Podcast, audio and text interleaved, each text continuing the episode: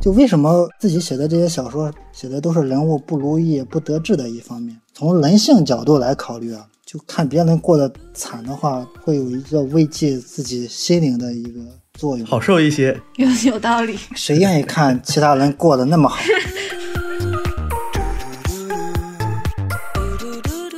郑在欢的小说里面提到的那些生活经历很惨嘛，里面有一个主要人物是他父亲，但是在他的童年当中，其实他并没有很深刻的感受过他的父爱。他的兄弟私底下跟他说说，其实他父亲看了很多遍这个小说集，然后，呃，有时候就会偷偷的在那个就是没有人的角落里面，就是嚎啕大哭。我有时候写到村里边的发小什么的，然后我说我写你的这篇小说发稿费了，然后又给他几百块钱，我就说这个算是你的报酬吧。然后他们问你一个稿费多少钱？稿我说稿费几千块钱。我说你妈的，你稿费几千块钱，怎么才给我两三百？这样不太合适吧？给少了，我觉得还挺大方的呀你。大家好，欢迎收听跳岛 FM。今天也请来了两位嘉宾，一位是作家魏思笑，大家好，我是魏思笑。然后另一位是上海文艺的编辑林维克。大家好，我是林维克。今天我们要聊的内容是小镇青年文学。在一篇批评中国文学城乡二元模式的文章中，复旦中文系教授高元宝说。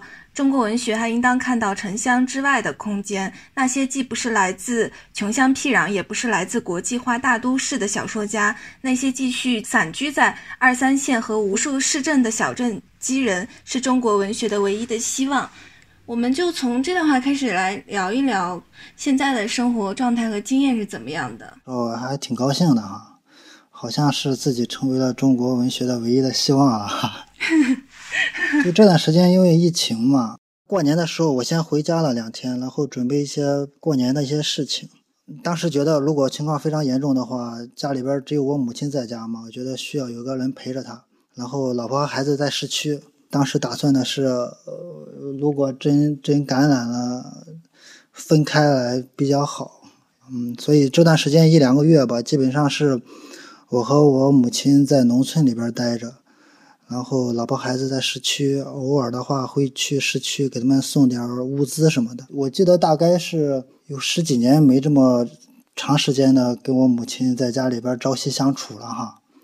然后反正是天天挨骂，因为特别懒，基本上什么都不做，就就就每天就知道吃饭什么的。现在是没有农活做了是吗？原来还会浇浇地啊，拍一些这样的照片啊。其实嘛，这是我我感觉这个。浇地或者浇麦子或者干农活的照片分享给朋友，其实也是本身上也是一种炫耀。我觉得，就跟其他人去国外旅游了拍点照片发朋友圈一样。我这种嘛，也是一种他们本身缺乏的一种生活经验的方式。其实严格来说的话，一年当中我干农活的时间加起来也就十来天啊。身份上当然是个农民了，家里有地。就是我是有意给自己塑造一个农民的朴实的一个形象。林老师呢？林老师怎么看自己的作者？就是我跟魏思笑是先是在曹寇的那个就是微博上，他介绍说有个青年作者写的很好，然后那个让我关注他，然后我就在微博上跟魏思笑建立起了联系，然后后来我们就长期的在期刊上也好，然后在那个就是。呃，出版物上也好，就是有一些合作嘛。然后有时候也经常会看到他在社交网络上，就是发一些他个人的那个生活动态，比方说，呃，家里面的水泵坏了，然后要修水泵，然后包括那个呃浇地。然后我确实也会觉得他的那个生活是我。之前所接触不到的，然后也很好奇。有一次我记得就是出差去北京，然后在北京的时候吃到了腊八蒜。腊八蒜呢是北方的一个特产。回来以后就问魏思笑，我说那个腊八蒜怎么做的？他说他们家年年都泡。然后我还向他请教，他是一个特别原汁原味的一个，就是居住在农村的一个呃乡土作家吧，我觉得。你想，他那个在大学毕业以后回到了那个老家，然后基本上就也没有在大城市生活的经验，基本上就在老家待着嘛。他相比我的其他作者来说的话，属于特别扎根于就是土地上的一个写作者。啊，林老师的话总结成一句就是。我相比于林老师其他的作者来说，出身不太好。出身，我确实像林老师来说的话，像你们说的话，没有大城市的生活经验。但是在我的概念里边，所谓的大城市啊，肯定上海是算一个嘛，然后纽约啊这样的，这属于大城市。北京嘛，感觉还是有点土气的啊。但是像 像我们这种五六线的城市啊，充其量也就是一个城乡结合部，就。比如说，一个从从农村出来的一个人的话，他要是去大城市的话，他首先感觉到肯定是自卑嘛。农民的自卑来源于一个是金钱的匮乏，第二个是就是没什么见识嘛。你比如说，我有时间去上海的时候，满眼所看的东西，首先想到一个问题，就是这个东西值多少钱，那个东西该有多少钱，全是以钱来量化眼前所看到的任何事情。看到大街上的人也是，嗯。这些人是怎么赚的钱呢？然后你看到的一些东西，一个是经验的匮乏，眼没有没有眼界嘛，就是很明显的一个例子，就是一开始的时候，你面对一个蹲式的马桶的时候，就感觉特别窘，陷入了一个窘境当中，该怎么用呢？就是正规的用这种蹲式马桶，你就觉得不适应。所以说，有挺长一段时间的时候，我是站在那个马桶边沿的，这就像。宁浩那个电影里边，《疯狂的石头》里边，不是有一个角色就喜欢蹲在那个马桶边缘上去那个上厕所吗？我觉得这个细节可以可以理解到，就是你面对一个乡村出来的人，面对城市生活经验带给你的一些一些一些内心当中一些挫败，归根到一句话，就是你那个经验的缺失嘛。但是我觉得，我觉得破除这些尴尬的地方都非常容易去化解掉。金钱匮乏了，就是你，你可以多赚钱，或者是发财。就算是不发财的话，你找到一种内心的一种底气的话，也非常容易化解。我比较幸运的一点是，很早的时候就通过文学上能建立一部分自信。这种自信一开始肯定不是外界给你的嘛，一开始哪有外界肯定你的你的文学这方面，只是说自己会比较盲目的觉得，嗯，要给自己找一个内心的立足点。嗯。像上海文艺这边也出了一批小镇青年，像林老师这边有负责了几位作家，除了魏思孝，还有张敦、郑在欢、赵志明等等。然后可以跟我们讲一下，为什么会关注并且出版这一批小镇青年作家呢？对，就像您刚才开头提到的高元宝老师所写的那段话，其实也是我们出版社出的嘛。然后我也读到过，我很认同他的观点，就是在当代的文学领域，有大量的作者隐匿在北上广这些特大城市之外。他们其实与乡村有千丝万缕的关系，但又并不生活在乡村。这也是在这个大时代中当中，就是绝大多数中国人的生活现状。所以在当代原创文学的创作场域当中，除了城市文学和乡土文学之外，其实小城镇的文学创作也是我们出版领域所应该重视的一块儿。这也是为什么我会愿意出版这些选题的原因。那这些小镇青年作家里面有没有性别和地域的人口分布有不同？好像是男性比较多一些，然后南北地域的不同会不会对他们的创作有影响呢？在我个人的出版经验里面，确实男性作者合作的比较多一些。具体的差异性的话，就比方说像郑在欢的《驻马店伤心故事集》，其中呢有一个叫巴滩的人物，巴滩是指。在三年困难时期，靠每天捡至少八滩屎来赚工分以维持生计。然后不仅仅是八滩这样的一个人物，包括在欢在书里面描写他的家族，这些在其实我们熟悉的南方的乡村生活里面，其实就比较不一样。我在读稿子的时候，其实受到的冲击就非常大。再比方说，呃，像魏思孝老师。我们两个同龄，此前我们两个合作出版在小镇忧郁青年的十八种死法里面，他在这本书里面所塑造的那些主人公，普遍性的百无聊赖、不想上班、得过且过的这种状态，同样让我阅读当中冲击很大。当时在出版完这本书以后，很巧，媒体和社会正好开始关注起了小镇青年这个群体。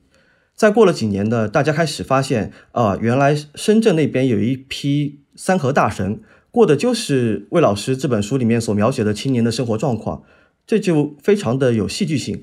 呃，而相对来说，就是在我出版赵志明老师的《万物停止生长时》的时候，他的老家因为是在江苏溧阳，他是处于一个三省交界的地方。读他小说里面所描写的乡村和城镇，就有一种更加亲切和熟悉的感受，会产生更多的共鸣。所以说，在不同的作者的生活、不同的经验里面。这些南北差异，或者是说个体的生活差异，也导致了我们当代文学有了更丰富的一些表达。就从刚才林老师说的这一段里面，我就想问魏老师一个问题：那你为什么要写那么多百无聊赖、无所事事的这样的人物呢？这个肯定是因为和自己的生活息息相关，有自己的自身经验在里边。就这个小镇小镇青年文学，这个其实。往前来推，从那个中国的文学史上也是有一个脉络的。就比如说，八十年代那时候有一批有一批好像是农民进城的一批小说吧，什么什么什么进城记啊。陈焕生上城也是。那时候呢，只只是说，呃，城乡流动还比较少，而且农民进城呢，他也不会留下来去工作生活什么，只是去看看景什么。但是时代发展到我们现在这个时代以后。一些青年的话，或者是大学，他本身出生在农村，大学毕业之后又回来以后进入社会的时候，他就会出现一种分裂嘛。他就觉得自己的如果参加工作的话，他所得到的收入不支持他之前的那种消费了，或者是他直接就是像我这样的不想工作了，又不想回到原来的原来的农村，他就想留在城市里边生活，那就产生一个问题啊，你你你怎么去生存呢？对吧？你首先面临的就是就是租租房子了，还有一日三餐这些问题。再往下推推的话，就是面临到一些生理上的问题，心理和生理都会产生一种状态。就是再再往下再延伸的话，就是可能会有犯罪的倾向，就是成 有有点盲流的状态了啊。所以说，大概就是为什么又写这些呢？其实都是都是来源于自己的生活经验，又进行了一些小小说化的处理。那两位是不是认为这些小镇青年文学有没有什么共通之处？比如说描写一些穷啊、丧啊，还有性的不满足啊，这是不是一个普遍的都会写到的主题？当时在呃魏思孝这本《小镇忧郁青年的十八种死法》里面，当时有一个媒体。就是《新京报书评周刊》提炼出来，他说，呃，这本书里面写满了一个丧。我觉得他总结的很好。当时我在做这本书的时候，其实也没有想过这一点。呃，其实他们的共通之处，可能更多的是来自于经验的回溯。比方说，就是张敦的这本《兽性大发的兔子》，他当时其实已经生活在了。河北的省会石家庄，但是在小说当中有很多他过往在北漂生活里面，以及少年时期在家乡枣强的一些生活的素材。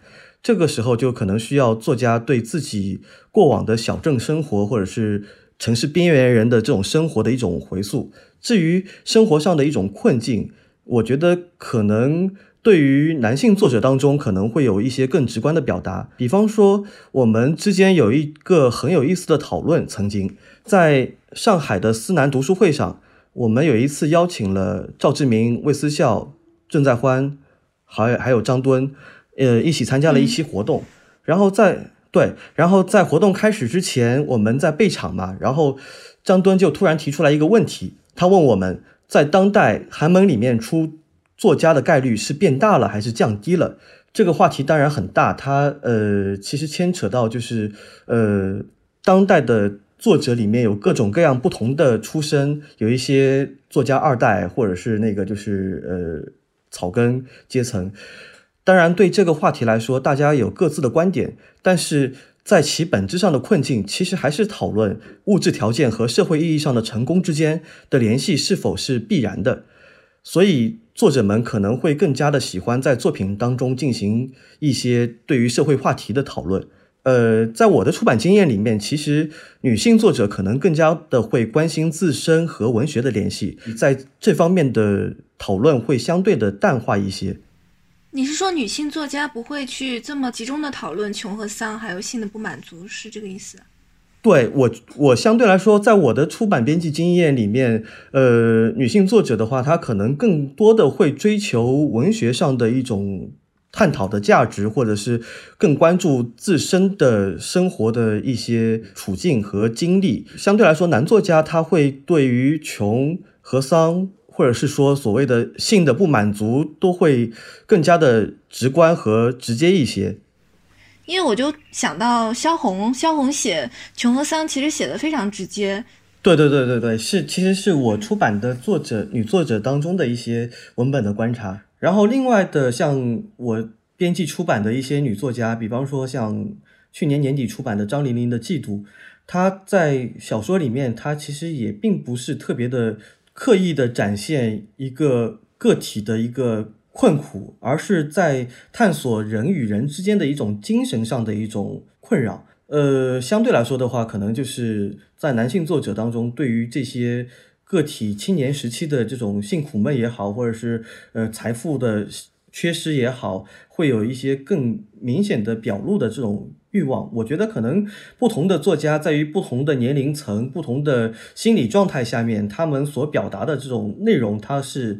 包括他的方式也是不一样的。我觉得这小镇青年文学就这个概念里边，比如说，我觉得很很简单的一点就是，大概都是写的现实题材。这个所谓的现实题材，就里边满眼所见的都是都都都是生计的问题。这个生计归类在租房啊、房租啊，还有就是非常匮乏的性啊、男女感情啊。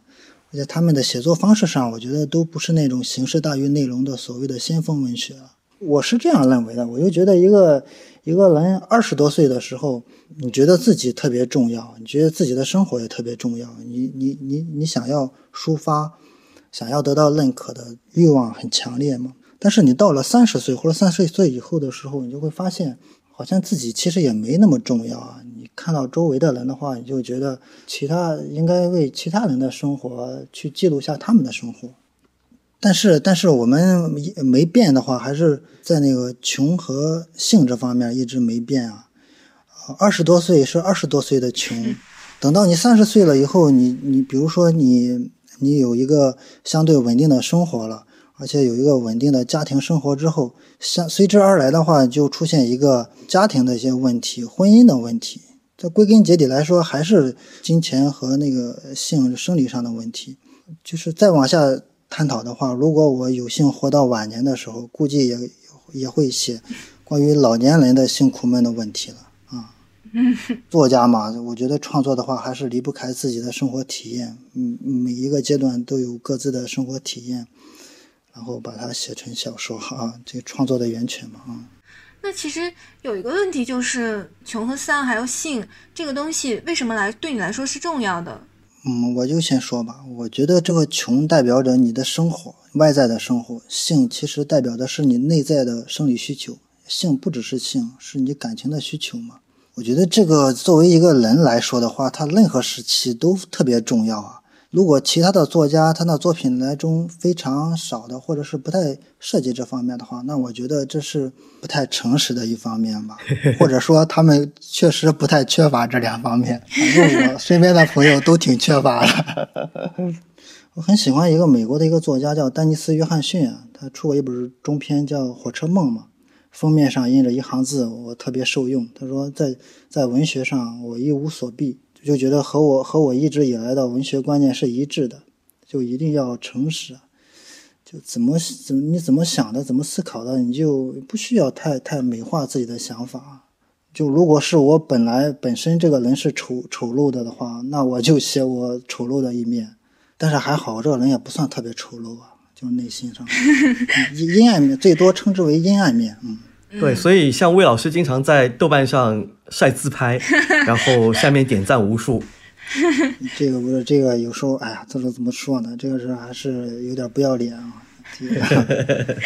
我观察，就像曹寇，还有比他更早的南京的一批作家，像是韩东、朱文，还有顾乾，他们写的小说的调性有的还是挺相似的，就是那种灰色的知识分子的那种写作，在社会上混的不是很好的，然后他们自己的那种罗曼史，他们的日常生活，我就觉得我我我就称为屌丝知识分子写作，然后我觉得他们。这些人和就是在城乡之间的这种游离的关系是很有趣的，他们对于钱还有性的书写也是挺有趣的。我不知道，就是你们两位是怎么看待这些在写作上的可能是魏思孝的先行者？就我就提到，嗯，寒冬、朱文、曹口还有顾乾这些南京派的小说家吧，嗯，就是是我读到的中国文坛里边最契合我文学审美的一个作家群体。尤尤其是，而且是近些年，就韩东韩东老师经常发一些他关于文学和写作上一个一些思考的一些言论嘛。就我觉得他应该是我文学意义上的一个导师了吧，嗯。而且你说我我认认可他们的话，特别认可他们是被他们吸引，我觉得还是一种文学品质上的吸引。当然，文学审美上也有趋同性嘛。具体分析之外，就是你能以文见人嘛？你能从一个人的小说里边知道这个人是什么样的人。南京作家，我就觉得这些人吧，是比较鲜活的啊，不善于伪装，不是那种虚张声势的人。嗯，但是很多作家，我就觉得他他是在有意的去伪装和粉饰自己的生活，我挺接受不了的啊。你可以说的详细一点吗？就这么来讲的话，就前几年我写那个小说，就小镇。所谓的小镇青年这一批的中短篇小说的时候，那时候开始写的时候，你写一个小说，你要找语感嘛？找语感的话，手边的话，经常翻他们的东西。啊，其其他的方面就是我没办法特别细说，就是没办法说，就是文学审美上你怎么怎么怎么太细讲呢？就觉得看他们的东西就特别舒服啊。嗯，就其他的中国作家的，包好像很少有这种情况。除王小波之类的还可以的，王小波、刘震云什么的，我也挺喜欢的。但是集中起来的一个群体的话，我就很纳闷，就是在南京里边出现的好多作家都特别特别 没办法去细说了啊。嗯，倒是这两年我看那个女作家叫安妮普鲁啊，她写的那个《断臂山》，就是华美国华文明的故事集。还有一些长篇了，比如说《手风琴罪案》，因为她写的那些也是中国，呃，就相当于美国的农庄啊，啊，他们那边的农民的小说，虽然是不同的种族、不同的地理位置啊，但是从那文学品质上来讲的话，特别打动我。就我就会反思一下，为什么会打动我啊？我就觉得，一个是他的一个作作作家的文笔，还有他看待世界的角度和方式。最终生成这些文字来的来说的话，嗯，就很打动我。那你是期待自己变成什么样的作家？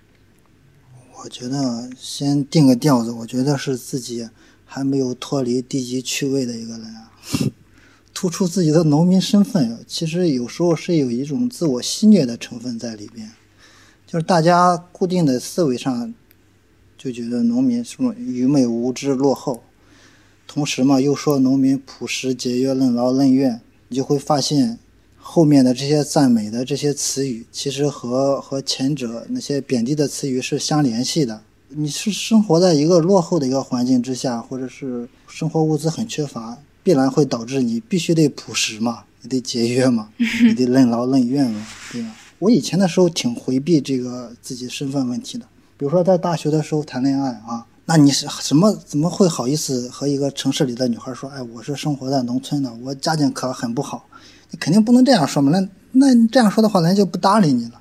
但是后来的时候是一个身份的转变，就是因为还是落实到那一点，就是你你自己要对自己建立一个信心嘛。但是在这个信心的来源是在哪里呢？我我虽然出身不太好的话，但是我我我写作上应该会好一点啊。这样会建立个自信，建立自信之后，就会进入到一个比较极端的一个层面，你就开始反其道而行之，你就会特别突出的去自嘲嘛。你比如说，中国人非常喜欢查族谱，看看祖上出过什么名人啊，给自己找自信。后来我就想，一个人他世代都是贫农的话，也挺不容易的啊。我就是属于那个世代都是贫农啊。然后你降低自己的身份，其实还有一个好处，就是你你可以突出自己的个人奋斗嘛。你比如说郑在欢，我身边的朋友里边，我我目之所及，没有比他更惨的了。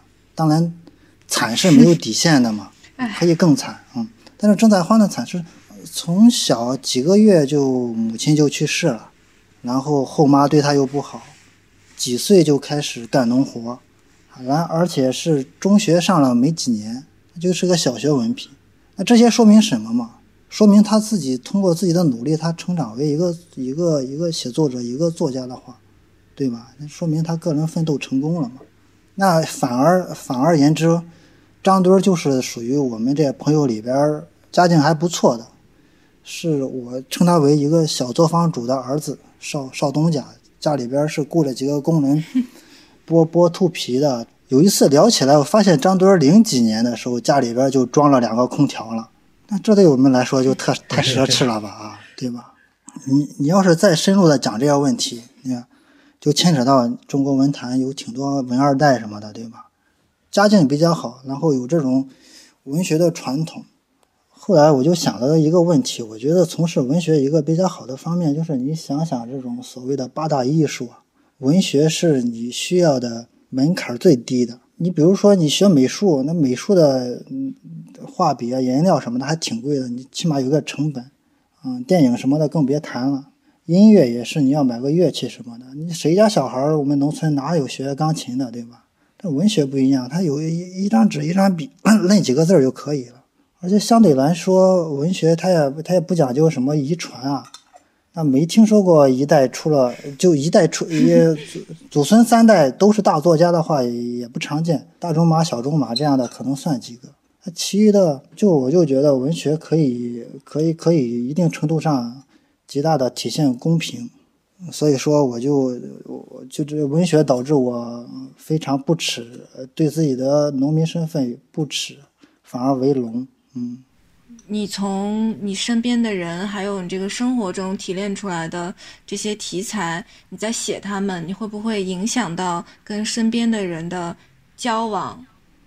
啊，这我特别幸运的一点就是，就是我身边的身边的人，就生活现实当中的身边的朋友啊、同学啊，还有村民什么的，基本上都不看东西，所以怎么写他们，基本上也没太有顾虑啊。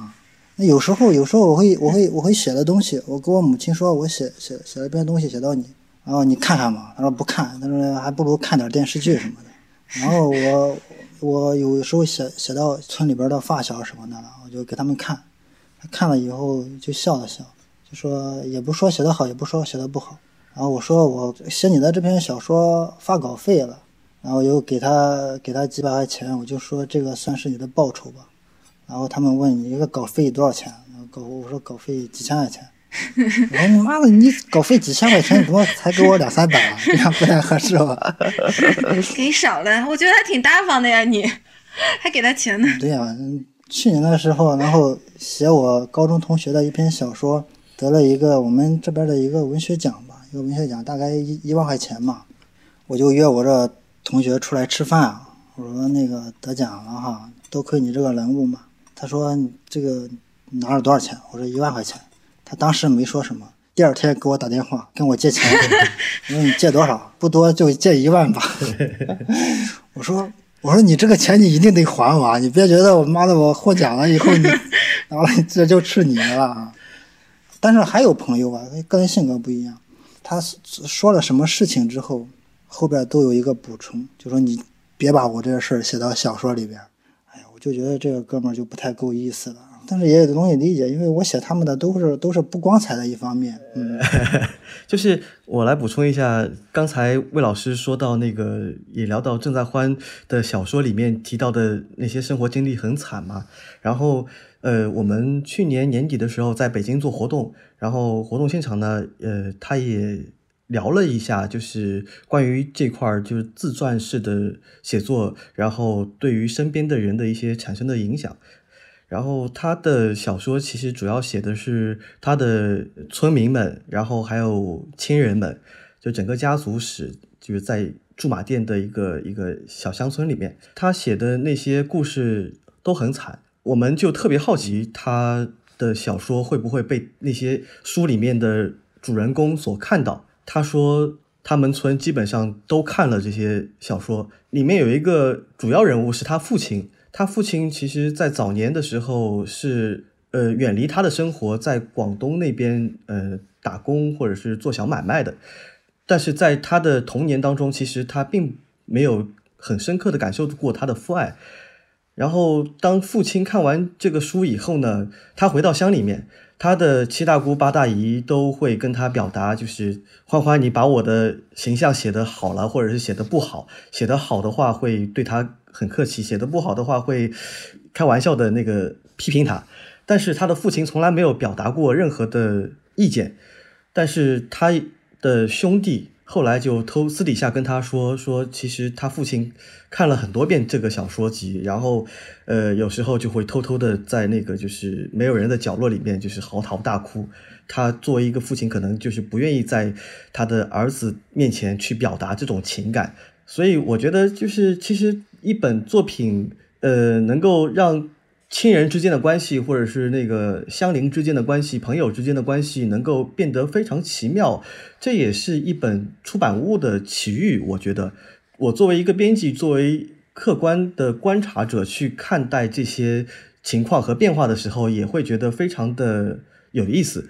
当然，像魏老师他也说到，就是经常会说跟我们说说。这两年找他借钱的人多了起来，因为最早我认识他的时候，对，因为我最早认识他的时候，他一般是问别人借钱，然后到现在的话，就是别人都觉得他阔了，然后稿费得到高了，然后都问他借钱，就是非常有意思的一个转变。然后作为一个客观的观察者，我觉得这些情况都非常的有意思。哎呀，我最近比较担忧的一点，就是因为下面要要写的东西就涉及到很多那个村民了。然后亲戚的，或者是还有村里边的一些贪污腐败的现象，我就有点担心，要是被他们要是看到了的话，还有点不好意思。这这这个这个怎么说啊？这个我觉得以后会，我就希望他们一直保持这种不读书的状态，就特别好。那像是你的小说里面写了很多绑架女青年的这种情节，挺多的。原来在活动现场也有人问过你这样的问题，然后那你现在对于这个问题有没有什么新的想法？当然有啊，这个这个得得解释一下，要不给自己塑造一个特别猥琐的一个形象不太好。不仅猥琐，而且是在现在这种女性平权又 me too 的场景之下，你看这做的这些什么事儿啊？这小说里面就是下面就是我自己的辩解了哈，嗯啊行，就我觉得这个绑架女青年啊，往好的地方说，属于对。美好事物的向往的范围吧，应该是啊。你这有点胡说八道了。这样说不对，就是当然，当然，首先说我没干过这种事儿啊。对，我没干过这种事儿。这是，这是说，说我在在在我当时的处境之下，我就觉得是一个一个一个年轻人毕业之后，在一个社会里边，他发现一一个是现实条件不允许他有一个正常的一个情感需求，嗯，爱情了之类的。还有一个就是他觉得自卑嘛，他觉得通过正常渠道好像匹配不上自己内心里边那些美好的姑娘。但是我写的这些情节的话，肯定是属于那个意淫嘛，就跟蒲松龄一个落魄的书生天天意淫什么狐仙变成美好的美好的姑娘，帮他干这干那的。我就觉得是是是应该属于文学范围适当的一些一些夸张。嗯，但当然我有也有有过这个念头吧，但是我觉得。用伤害他人的一些方式去获得一些自我的需求的话是不合理的。嗯，有一次在我们这边一个研讨会的时候，有个女大学生就提到这个问题，就是说，就是魏思想你写的这些东西都是些导向的特别不好啊，就是会会教坏了其他人啊。我当时的回答就是说，那你天天看一些新闻联播也没觉得有多好啊。该该犯罪的还是犯罪，但是我觉得一个成年人或者读者的话，他起码有一个正常的一个评价标准，不会说被那左右吧，尺度还是要把握住吧，自己的尺度啊。当然，我我以后也尽量，我我现我现在就不写这些东西了啊。刚刚你都说到蒲松龄啊，然后，然后就是想说这个山东的影响，山东这个写作有没有一个传统在影响着魏思想？啊 啊。说到山东的乡土文学的话，首先不得不提的就是一个是莫言，一个是张伟这两位老师嘛啊。莫言写的是高密，然后张伟写的是那个胶胶州嘛，都是写的自己的家乡。但是上面也提过啊，但是从那个文学影响来说的话，这两位都都我我都没受这两位的影响。前几年的时候，我是在成成为了张张伟工作室的学员嘛，通常意义来说算是张伟的学生啊。嗯，有一次那个张伟给我们开课的时候，他说了一句话，他说做这个培训班给你们上课。不是说让你们成为像写成我这样的文学风格的东西，是想让你们变成更好的自己。当时听听张伟老师说完这句话以后，我大舒一口气。然后莫莫言老师他他莫言是受福康纳他们影响比较大嘛，早期的一些东西，其实我都都没太看过。倒是最近这几年，自从他得了诺贝尔文学奖以后，写的东西开始放飞自我了哈，然后写的一些家乡人物的那那一批。短小的一些人物小说，我还对我还挺喜欢看的，还觉得挺有意思的。但还有一点的时候，就是张伟老师他给我开课之后，发现他对我一些文学观念上的影响还是挺挺多的。一个大作家的话，他虽然他写出来的东西不一定影响你，但是他总归一些观念啊，一些对文文学上的认知什么的，还多少影响到我。重要的是怎么去写，而且不是说。是你写一个农村写乡土，就一定会带来很土气；写城市小说就不土了嘛？嗯，肯定不是你写的东西的问题，是你写的方式的问题。我就觉得，对自己的要求还是尽可能借鉴一些比较现代的一些写作技巧和写作方式来写乡村吧。我觉得可能魏老师更多的可能会受到蒲松龄先生的影响，他是淄博人。然后蒲松龄也是淄博人，然后以前每次他就是有做写作上的朋友来山东淄博来找他，他就带他带带那些作家朋友去看蒲松龄的故居，然后我觉得可能在这方面来说，他可能更多的会觉得蒲松龄会是他写作上的一个引导和图腾。这个林老师这完全是给我戴高帽了啊！我我那个对。我我我，如果是从从那个文从文学上，蒲松龄对我唯一的影响，就是他自身的经历特别惨，他这个惨和落魄对我来说起到了非常大的大的激励作用。看一下他的经历，他的历程，你就特别开心啊，你知道吗？哎呦，蒲老先生过得这么惨啊，生活这么不得志啊，还还写了这些小说，自己能不高兴吗？对呀，所以牵扯到一些问题。就为什么自己写的这些小说，就小镇青年这一批，还是后续这几年写的农村，揭露的都是生活，写的都是人物不如意、不得志的一方面。那我觉得这方面的话，肯定读者也挺喜，就是从人性角度来考虑啊，就看别人过得惨的话，会有一一个慰藉自己心灵的一个作用吧，好受一些。有有道理。谁愿意看其他人过得那么好、美好的生活？看完了以后自己，哎呦。再反观自己过得这么不不顺心，那岂不是不太不太是滋味？当然这是开玩笑，文学本身还是肯定是注重于那个揭露人人性。只有在那个不如意和失败的时候，我才觉得是特别迷人的。成功就代表着趾高气扬嘛，好像是你战胜了一些生活一样。我觉得生活是难以战胜的，在生活面前就会总是有一种失败和挫折感。嗯，你也说过，理想和大便可以等而视之，然后要学会放弃，这跟你刚才说的这段有相似之处。这句话是在那个《小镇小镇悠悠青年》这本书里边，是朱白写的那个写的序里边的一段话总结啊。就我觉得他这句话的意思，其实是代表了一种我的小说里边出现的是对崇高的一个消解吧。跟那肯定不会把理想和大便等而视之，他只是说看出来我把那个生活往低里去写，把所谓的崇高拉向了神坛的样子。其实我在文学审美上来说的话，也也挺喜欢这样这样对崇高的消解这方面的东西。你比如说诗歌上来讲的话，还挺喜欢什么下半身诗歌或者垃圾派之类的，像国外的布考斯基这样类型的一些作家，嗯，就我觉得这种消解。这种这种对崇高的消解本身也是对真实生活的一种尊重，嗯，真实生活没有那么多崇高的东西，都是些，都是些粗粗鄙的，嗯，还有一个学会放弃，学会放弃是在我一个中篇，就是一个中篇里边最后的一段话。我当时说这个话的话，说放弃的话，其实是有点切切合于小说当中的人物。当然，我自己是嗯不这样认为的啊。我对周围的人，还有和我讨论文学的人，我说的最多的话就说的最多的就是一定要写啊。不写怎么能行呢？对吧？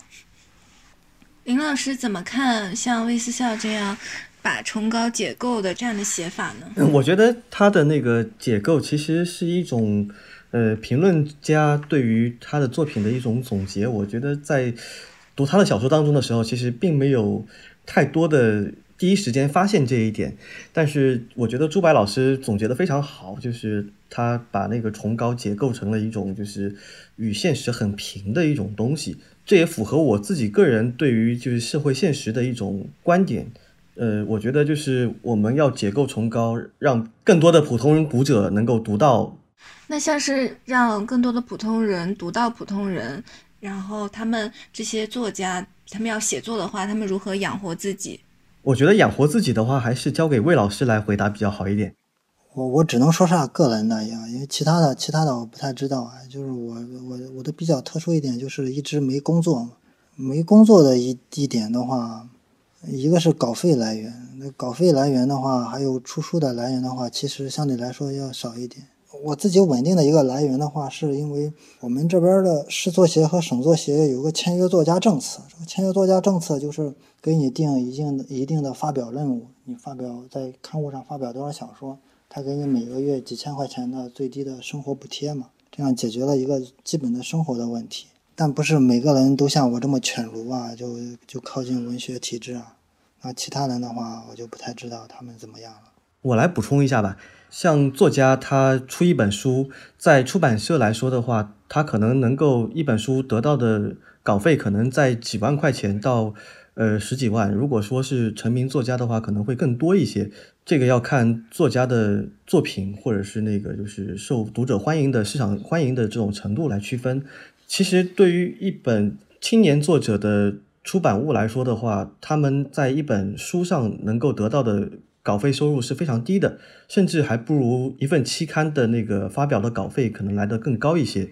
如果说一个作家要全职的去进行创作的话，靠出书来得稿费来。维持生计是非常困难的一件事情，所以，呃，不同的作者根据自身的情况，可能也有各自不同的处理方式。比方说，有些作者他可能就会不会放弃自己本身的工作，比方说像卡夫卡的那个就是邮局的个人工作。所以说，在保证了一定的基本的收入来源以后，他可能才能够更加的安心的在中年的这个状态去进行一种创作。特别是在纯文学、原创文学这一块儿，就很难的去创造一些爆款，或者是能够日进斗金的那种，就是年度出版物的这种读物非常少。嗯，我再补充一句吧，我觉得一个一个作者要养活下自己，一个非常简单的一个方式啊，如果是你不想工作，或者说你有工作了以后收入还比较低，你又不想放弃写作，你怎么养活自己呢？你就降低自己的生活标准。你在城市里边活不下去了，你就在农村里边去。如果你在城市里边，你你不是农村出来的，你在城市里边，你觉得这边的房子租的比较贵，那你就降低生活标准，租个便宜点的房子。谁谁都是这样一步一步过来的嘛。然后你继续历练啊，有等到你写出来的那一天，或者是你那个收入多一点的时候，当时的时候做活动的时候，自己是处在一个创作一个瓶颈期啊，就写那种小型青年的状态。写了一百多个中短篇吧，就觉得下面在思考下面要写什么。后来这三年的话，其实感觉在自己的写作上又到了一个新的阶段了，开始写乡村的人物和事情。哎呦，也也不多讲了吧，反正到时候出了书会寄给你，到时候你看吧。作为一个写作者，还是有有不同吧，和自己小镇青年这方面的作品来说。嗯，最近在写长篇嘛，写完这个长篇还会有新的长篇计划。嗯，都是和之前不太一样的。嗯。